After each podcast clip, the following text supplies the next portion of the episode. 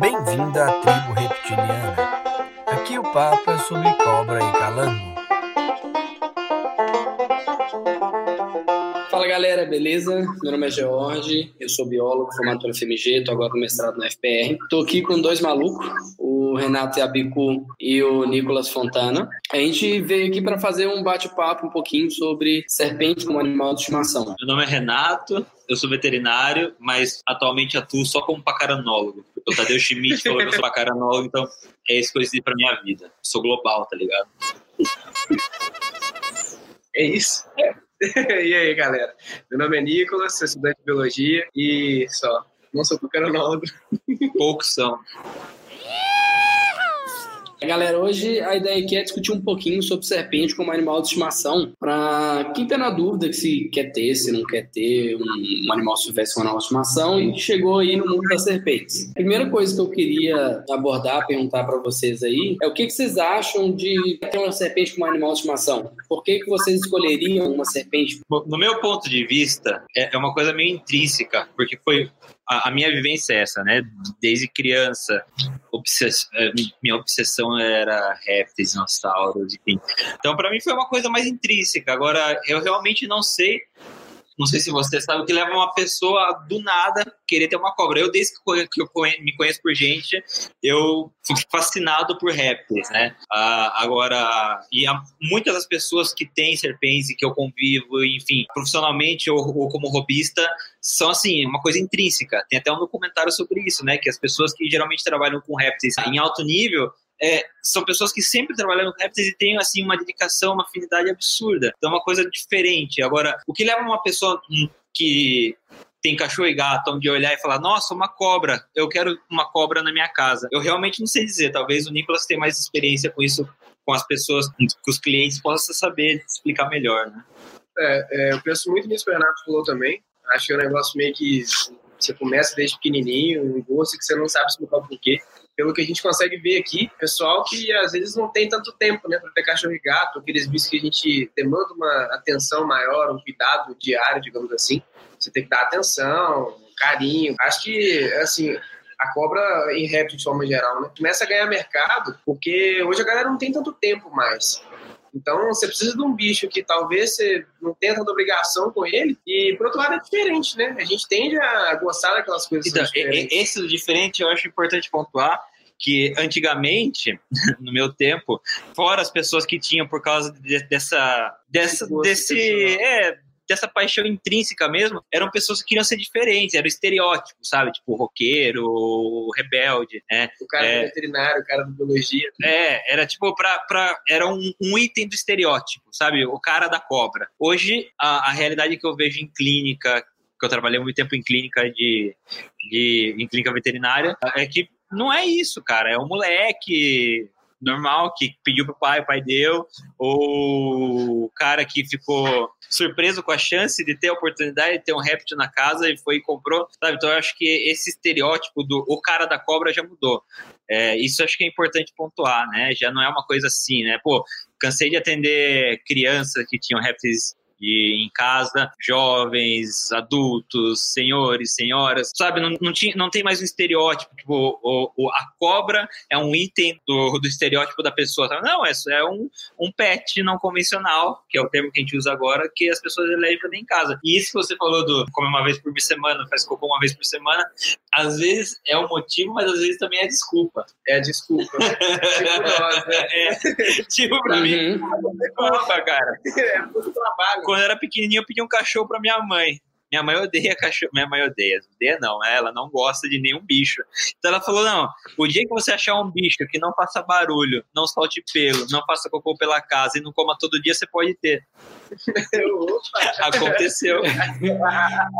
Entendi. A minha história, né, como ter serpente de estimação, é um pouco diferente da, da maioria do, do pessoal. Eu nunca tinha imaginado ter uma, uma cobra em casa, ter um réptil em casa. E fui para a faculdade, fui fazer um trabalho de campo, comecei a fotografar algumas espécies ali de, de répteis. E aí falei assim: ah, vou trabalhar com esses bichos.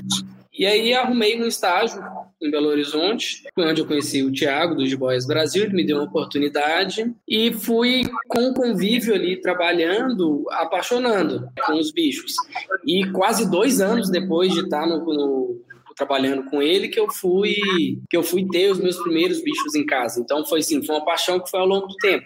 Mas entrou muito no que o Nicolas disse. Cara, eu estudava, fazia estágio no G-Boys, fazia estágio na, na faculdade e não tinha tempo para nada. Se eu tivesse um cachorro, o bicho ia morrer por falta de, de gente ali do lado. Então foi muito, caía muito na vibe do que cabia dentro da, da, minha rotina de vida aquele animal de estimação. E é uma coisa que eu vejo hoje. É assim, eu sempre tive animal de estimação a infância toda. É, existe esse desejo do ser humano por animais de estimação. E hoje as pessoas têm tentado pensar mais no bicho do que nelas. Então, assim, ter uma cobra de estimação é ter um animal de estimação que não depende extremamente de mim, que adequa ao meu estilo de vida. Eu acho, eu vejo um pouco disso aí como ter uma cobra de estimação, sabe? Entra muito. É, hoje as pessoas escolhem porque cabem na rotina delas esse animal e elas querem ter algum animal de estimação. Só que você não acha que aí ah, cai num, num erro que a pessoa tem a cobra como opção ao cachorro?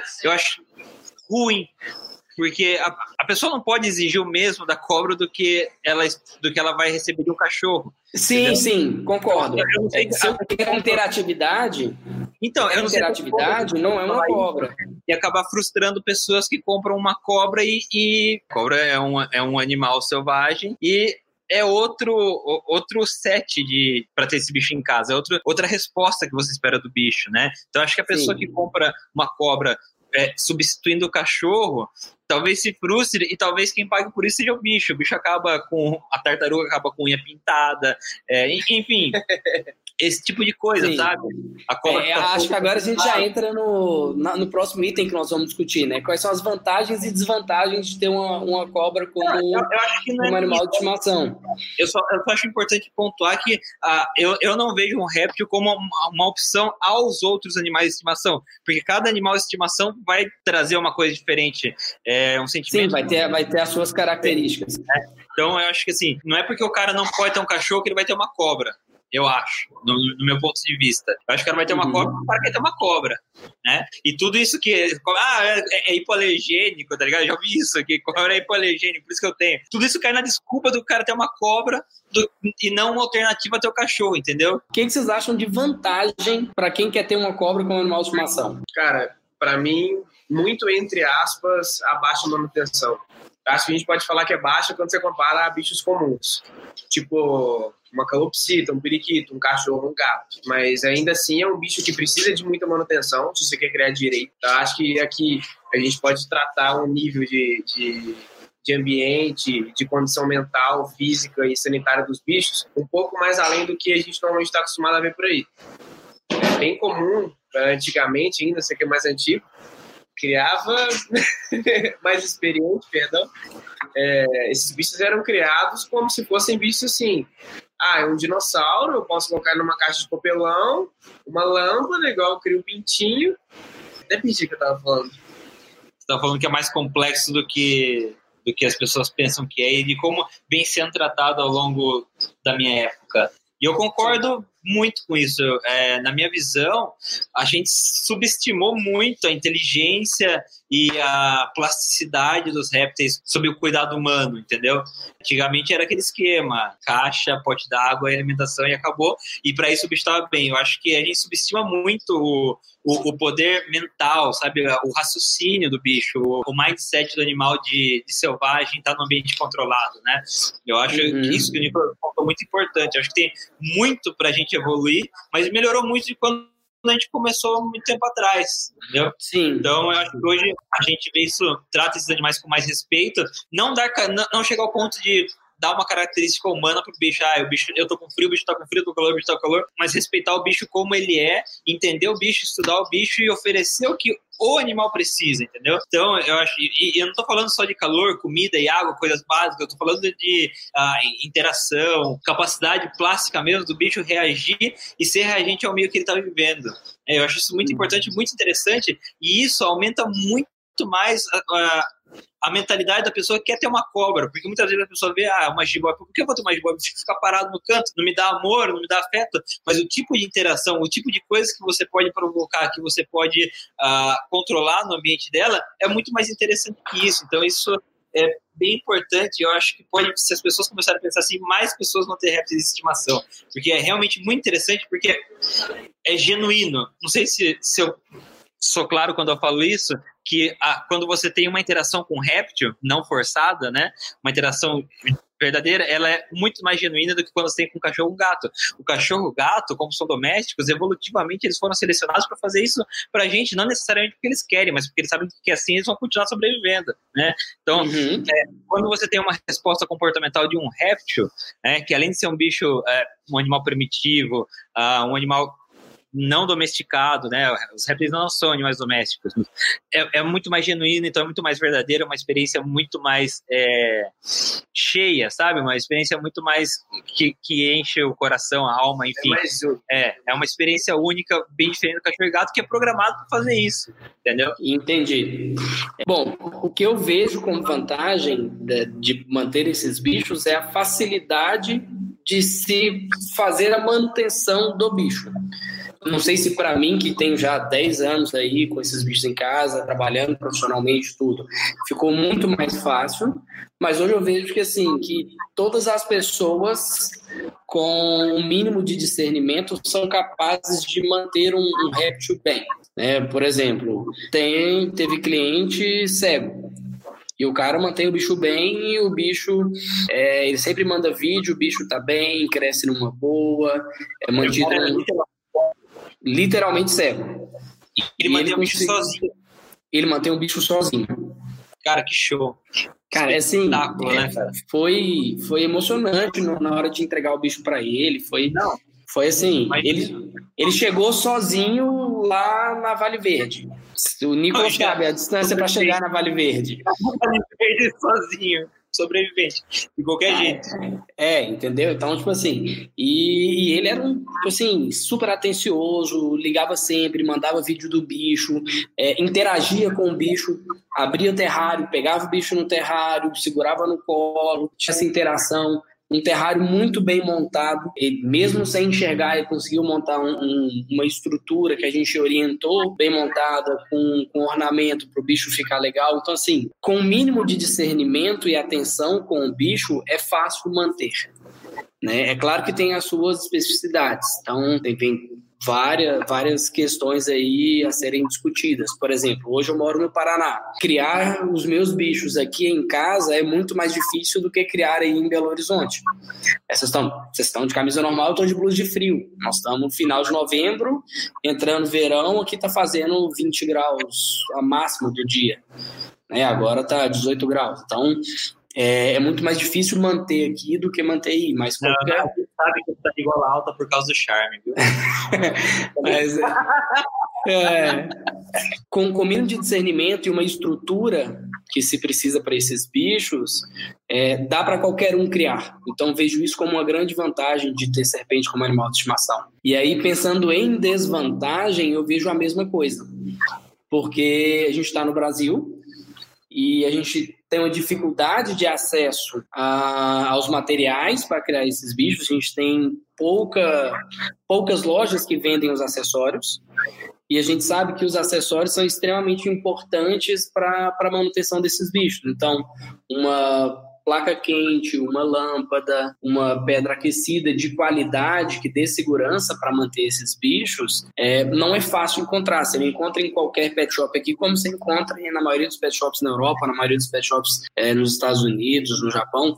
Então, a mesma coisa que eu acho que é uma vantagem que é fácil de manter, se você tiver uma estrutura, para mim ela também conta com uma desvantagem porque essa estrutura não é tão, não é tão fácil de se criar aqui não é tão acessível, os preços são caros, né? Falando de serpente, é um pouquinho mais barato manter aí. É, não é fácil achar esses itens. Então, para mim, entra aí uma desvantagem dos animais como menor estimação.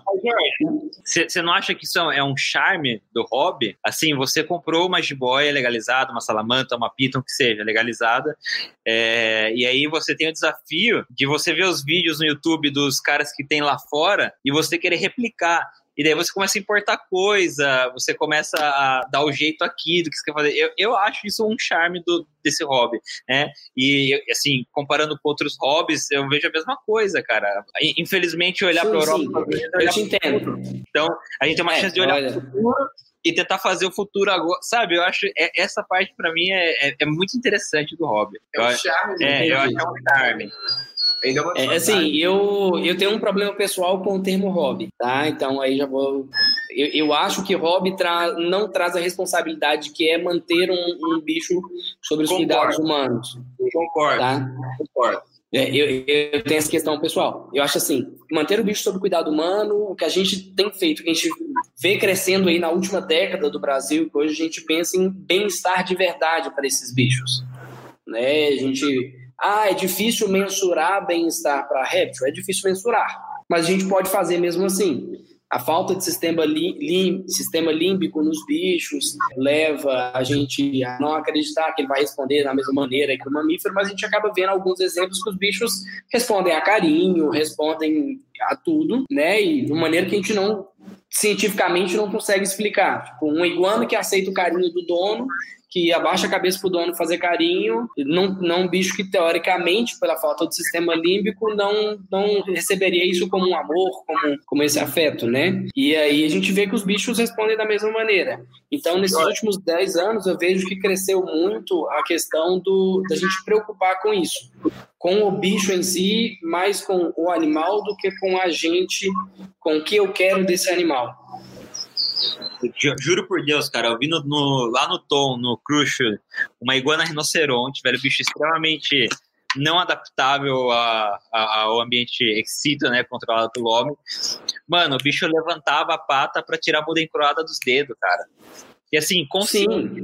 Não é um. Não, o bicho não foi treinado, o bicho realmente viu que aquilo era uma vantagem que eh, se ele levantasse a pata ia ser mais fácil o cara tirar e o bicho ia se sentir melhor. Cara, então esse tipo de, de, reação sincera que eu acho que traz uma coisa muito mais gostosa do que isso de um cachorro que tá programado a fazer. E o que você falou do termo hobby, concordo, eu usei errado porque eu tô, eu há pouco tempo, né, eu voltei para esse mundo, né? Eu estava no mundo zoológico. Então, é, pelo que eu vi aqui também, você evitando termos como cativeiro, é, esse tipo de coisa, eu acho importante a gente deixar claro para quem está escutando que são termos que já não se utilizam mais porque realmente remete a uma coisa ruim e uma falta de respeito com os animais, né? É, uhum. Meu modo tem uma cobra, ou tem uma cobra em cativeiro, realmente é uma coisa feia de falar, uma coisa feia de escutar, né? Então, aqui, para quem está escutando, provavelmente não vai escutar muitas vezes esses termos, e se escutar é porque falhou e a gente é velho, a gente é da época que falava assim mesmo. E acho importante pontuar isso mesmo, né? É, como, como a gente nomeia as coisas, como a gente fala o que as coisas são e como as pessoas vão interpretar o que são. Realmente, hobby não é um termo bom, assim como cativeiro é um termo horrível, e eu concordo com tudo que você falou a respeito disso. Oh, também... É, eu acho assim, a gente também não tem um substituto fixado para o hobby.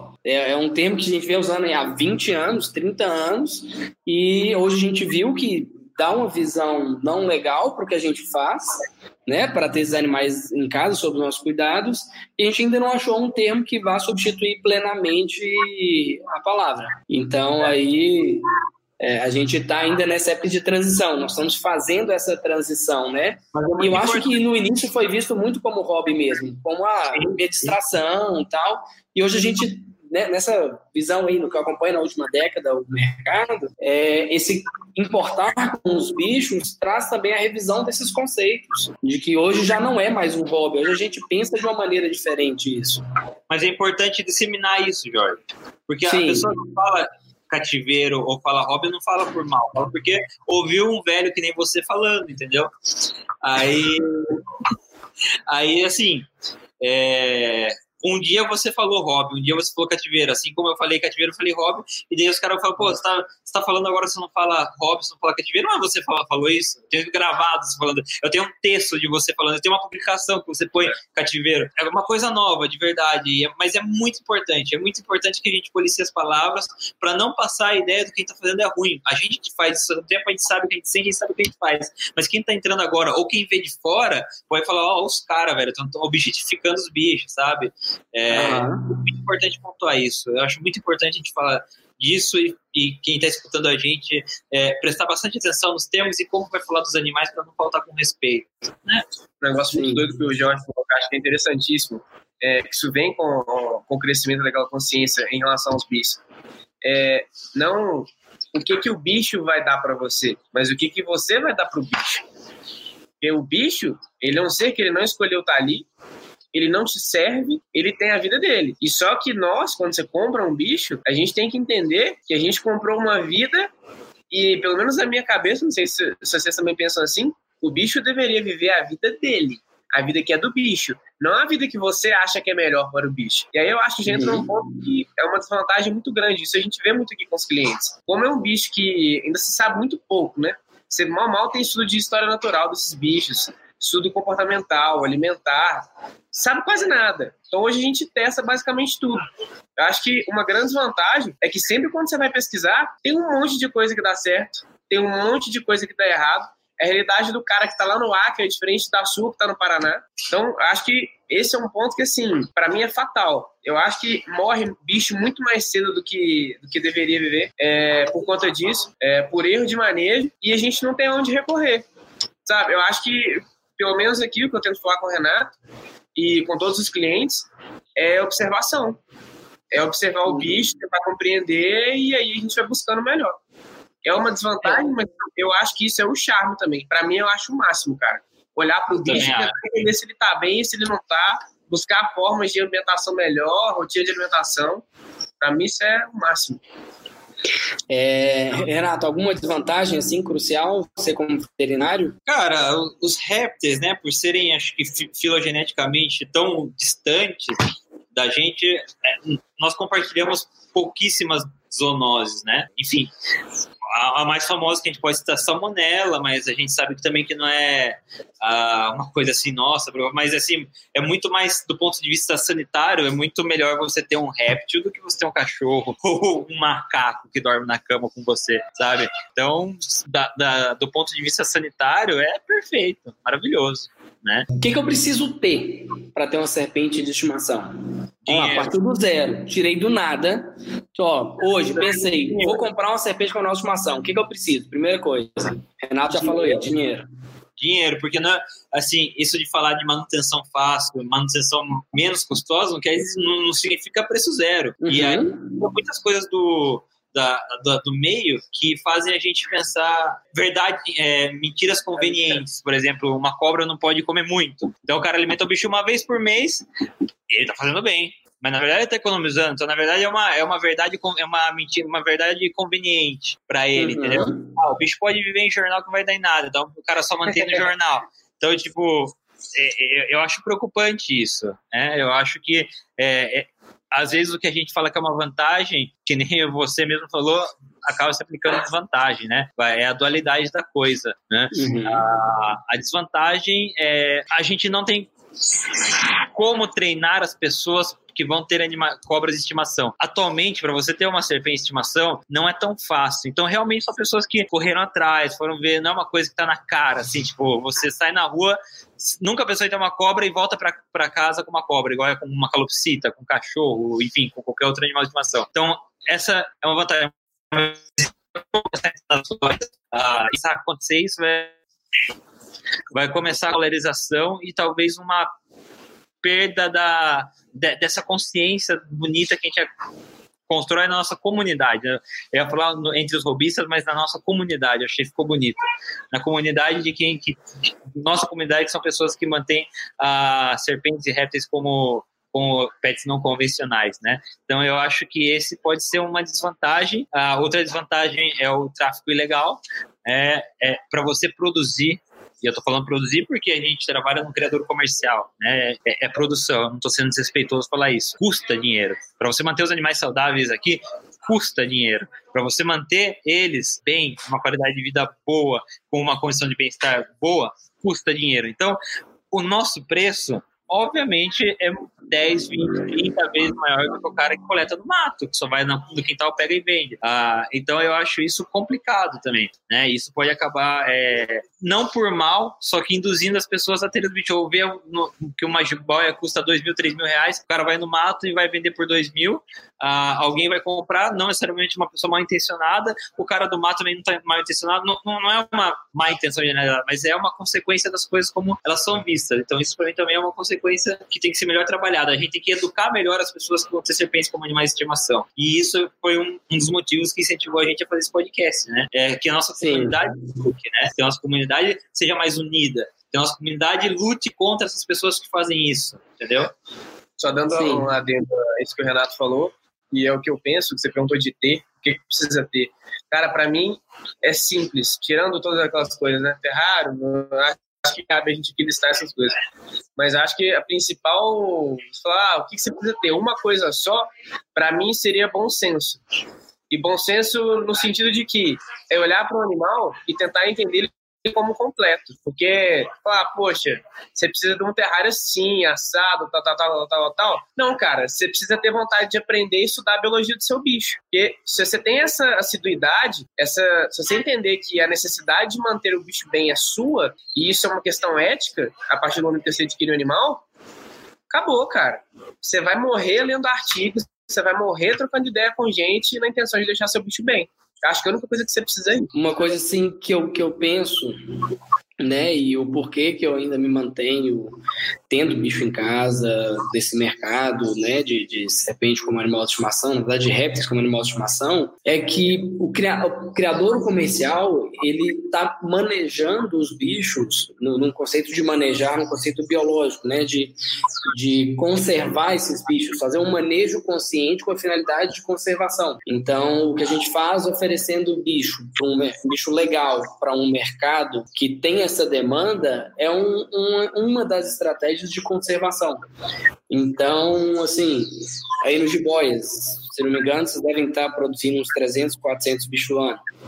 Existem 300, 400 pessoas ano que querem ter animal de estimação, que vão ter animal de estimação e as pessoas vão ter de qualquer maneira. O, o que se faz de oferecer isso legalmente é uma estratégia de conservação, né? E a gente aí é importante diferenciar o conservado do preservado. Preservar prevê uma área intocável, prevê uma espécie, uma intocabilidade daquilo que a gente está está trabalhando. E conservar prevê manejar de forma consciente.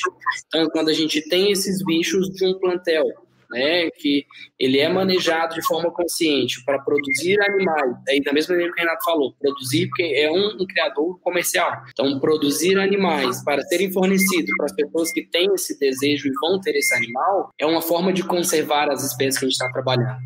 Então, eu, eu hoje ainda me encanto muito por criação comercial de réptil, porque é onde a gente pode ter ali produção científica, onde a gente pode ter ali dados que não se tem em outro lugar. Então, dado qual peso que nasce uma jiboia? Cara, no mato você muito raramente vai ter oportunidade de pegar os bichos ali nascendo. É praticamente impossível. A gente vai para campo fazer trabalho resgate fauna, fica 30, 40 dias trabalhando em obra com desmate e não vê uma, não vê uma cobra às vezes. E aí pensar em ter acesso a todas essas informações é, em natureza é complicado. Então tá aí um papel do criador comercial que muitas vezes não é visto. E isso agrega no valor do criador comercial.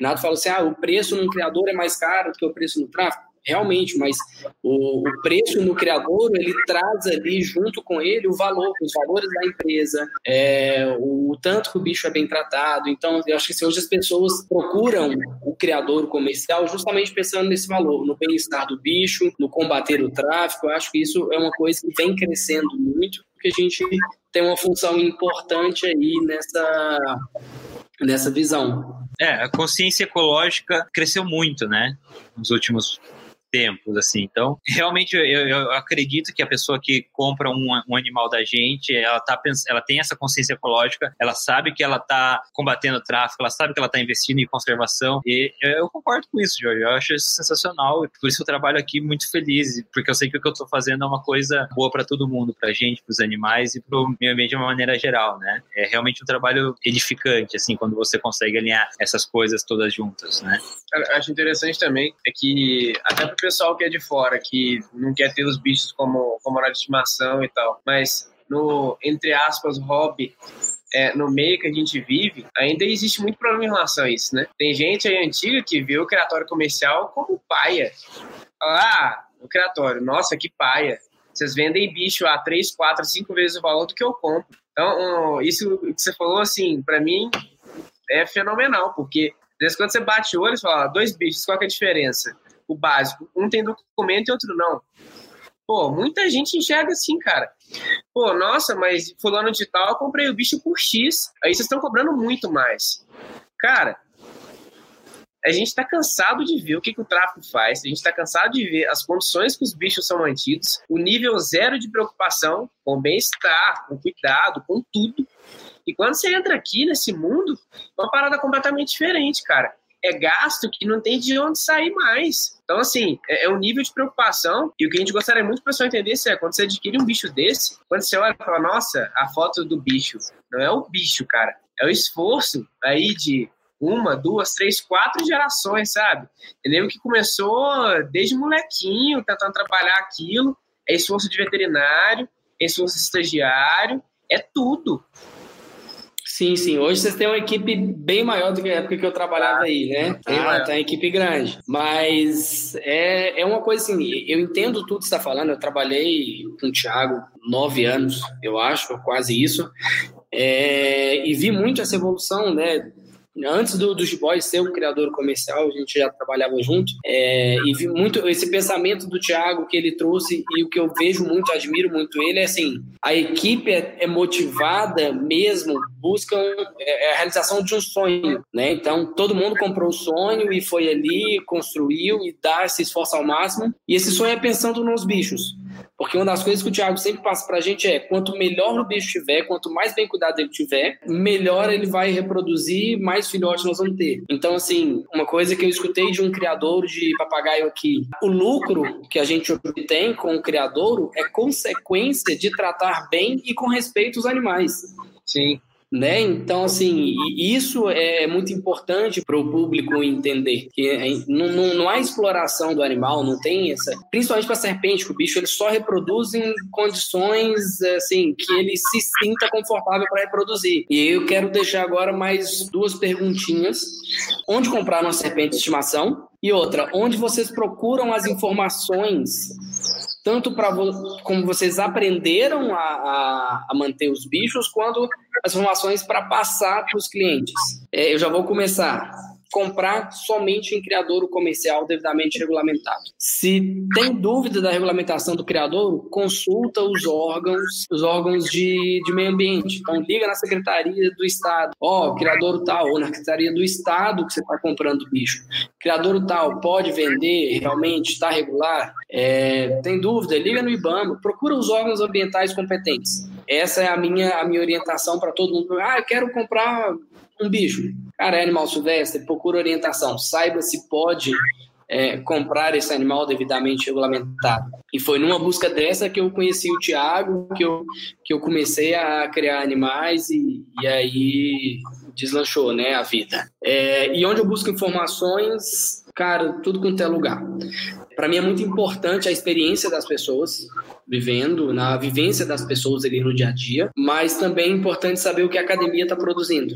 Então eu estou sempre aí lendo artigo, lendo revista, lendo é, blog de fora, vendo esse tipo de coisa para poder me orientar e ter ali um filtro, né, do, do que que é uma vivência apenas daquele daquele criador e o que que eu posso tirar daquilo para minha realidade. Bom. Tá, pra mim é isso também.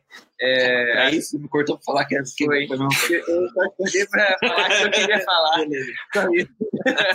Acho que a gente um erro muito grande que algumas pessoas cometem é ignorar o, o lado acadêmico. O pessoal que está lá fazendo pesquisa entende muito mais de uma realidade diferente daquela que a gente vive. Eu acho uhum. que todas as pessoas têm a somar. Então, assim, pelo menos isso acontecia muito comigo. Hoje eu tenho trabalhado para que aconteça menos. Mas com o tempo a gente tende a, a tentar ser um pouco mais seleto e você acaba selecionando um tipo de informação também. Às vezes você vê um cara, pô, o maluco tá aí. Quantos anos eu crio cobra? 20 anos. Aí vem o doidão que tá, tem dois anos de casa e vem te falar as coisas fala, para, nossa, quantos anos você cria cobra? Sabe? Eu e às faço vezes isso. faz, né? Não, eu também, mas é um negócio que eu acho é comum e que é um erro muito grande, porque a experiência que você tem não é a mesma que eu tenho, não é a mesma que o George tem. E por mais que você saiba muito, tem um cara que vai saber uma coisa que você não sabe. Lógico. Então, assim, é, aí entra no- nessa ideia de troca de experiência. Então, maluco quer trocar ideia, tá interessado? Vamos trocar ideia. Sabe? Assim, mantendo um diálogo, sem faltar com respeito. É, acho que é extremamente válido. E isso linkando em, em academia, é, buscando artigo. Como eu falei no, no início, é, a gente sabe muito pouco dos bichos. Então, qualquer coisa nova, eu acho que é válido para a gente melhorar manejo. Negócio que eu às vezes comento com o Renato. É muito comum um cliente chegar e falar: Nossa, na semana tal vocês falam uma coisa, no mês seguinte vocês já falam outra. O o mundo científico é assim.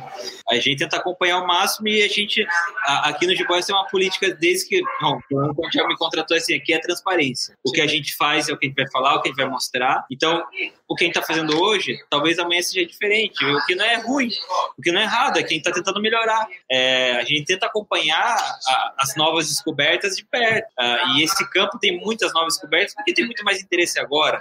Então, por isso, talvez um- o vídeo do G-Boys Brasil de um mês atrás seja diferente do que a gente está fazendo hoje agora. Às vezes que a gente está falando aqui agora. É, né? do que a gente tá falando aqui agora nesse momento é diferente do que a gente tava fazendo ontem. Hoje, a gente, o, o Nicolas já atualizou o pop de manejo de sempre, é uma coisa lá que a gente reparou. Então, sabe, a transparência, as pessoas entenderem que, que não é uma linha reta, assim, não existe uma verdade, não existe, ainda não existe uma receita de bolo, não é que nem cachorro que eu vou, É. eu tenho um Stanfordshire Terrier é, de três meses e quatro dias, eu vou na, na pet shop e compro ração para Stanford Terrier três meses e quatro dias. É, a gente não vive nesse mundo ainda, infelizmente, mas a gente tá degrau por degrau chegando mais perto disso As pessoas e precisam entender isso, né? as pessoas a gente ainda não isso. sabe tudo. É muito normal o cliente falar, nossa, mas e aí, o que, que eu faço com o meu bicho?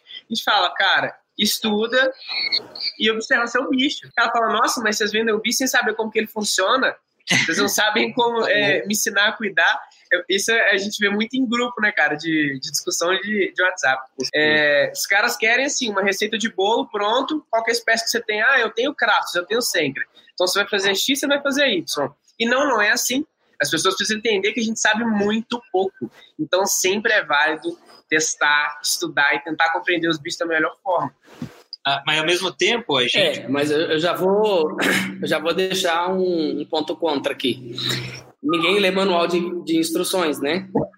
não é? Ninguém lê manual de instruções, só depois que dá o problema. E a gente bateu cabeça um tempão para fazer o manual de criação dos jiboias. Por quê? É, é um básico. Entenda o básico ali daquele manual para depois a gente aperfeiçoar. Muitas vezes os problemas que os clientes trazem é, já seriam solucionados se eles tivessem lido o manual de criação. É, assim, eu entendo o ponto que você falou, que vezes, alguns problemas são muito específicos, que a gente não sabe tudo, mas a maior parte dos problemas que eu via são, são problemas de manutenção básica, são problemas de manejo básico, são, é, são coisas facilmente resolvíveis com um, um mínimo de informação. Então eu já deixo aí um. um... Oi? Observação. E observação. E observação, sim. Então eu já deixo aí um para galera uma recomendação de ler o manual de criações do Boys Brasil, porque foi um, um trabalho assim bem legal que a gente fez, bem minucioso, pensando para que todas as pessoas, todas as pessoas pudessem entender ali o, o mínimo para se manter um animal. Isso é verdade.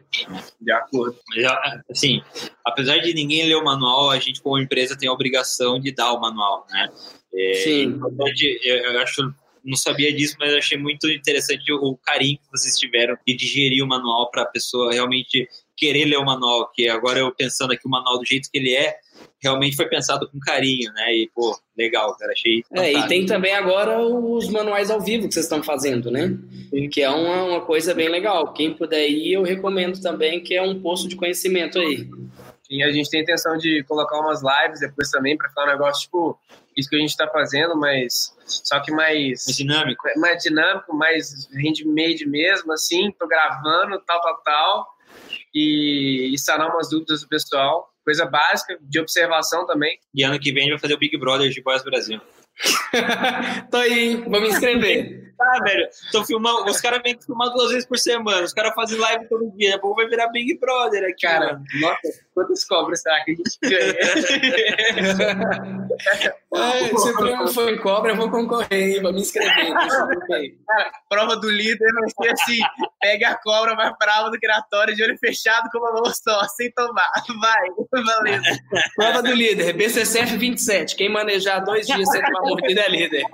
Só. Eu caí no F27 esses dias, mano. Passei perrengue com ela.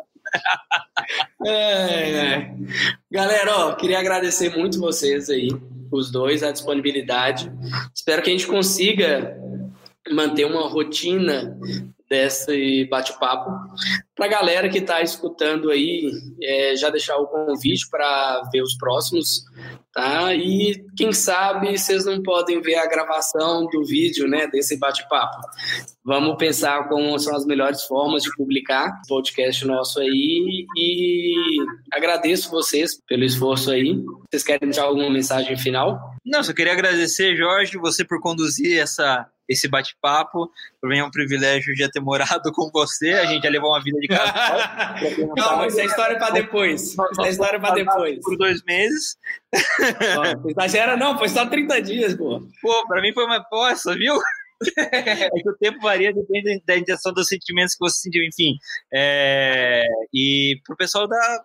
A gente quer unir, mais do que nunca unir, informar a comunidade, eu acabei de criar esse termo, a comunidade dos, das pessoas que criam répteis, é, dos cobreiros.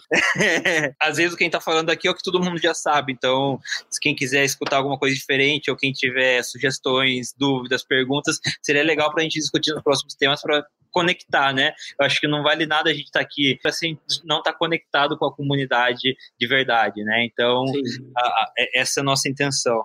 Sim, é o nosso papel como criador também, né?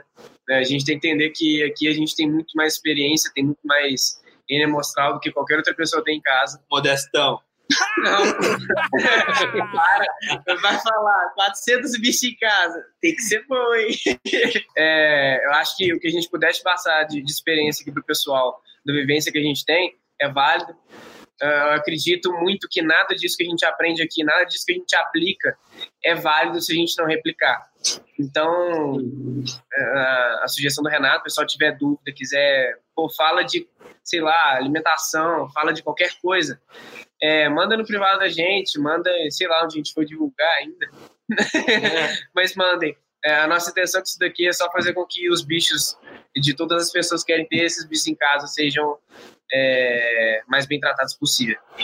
Que a gente puder contribuir com isso. É, e eu só tenho a reforçar o que vocês falaram. Agradecer vocês dois pela presença. A gente tem se somar aí quase meio século de experiência vendo cobra. E o que a gente quer na verdade, é poder fazer o que o Nicolas falou, compartilhar com a galera o nosso conhecimento. Claro que a gente não é dono da verdade absoluta, né? E muitas vezes nós três vamos, vamos ter divergência, vamos ter divergência, vamos falar coisas que o público não vai concordar. E a gente está aqui justamente para levantar discussões, fazer esse bate-papo informal aqui é, sobre a melhor maneira de manter os répteis em ambiente domiciliar, sobre cuidados humanos. Agradeço a vocês aí e já vou finalizar a live aqui.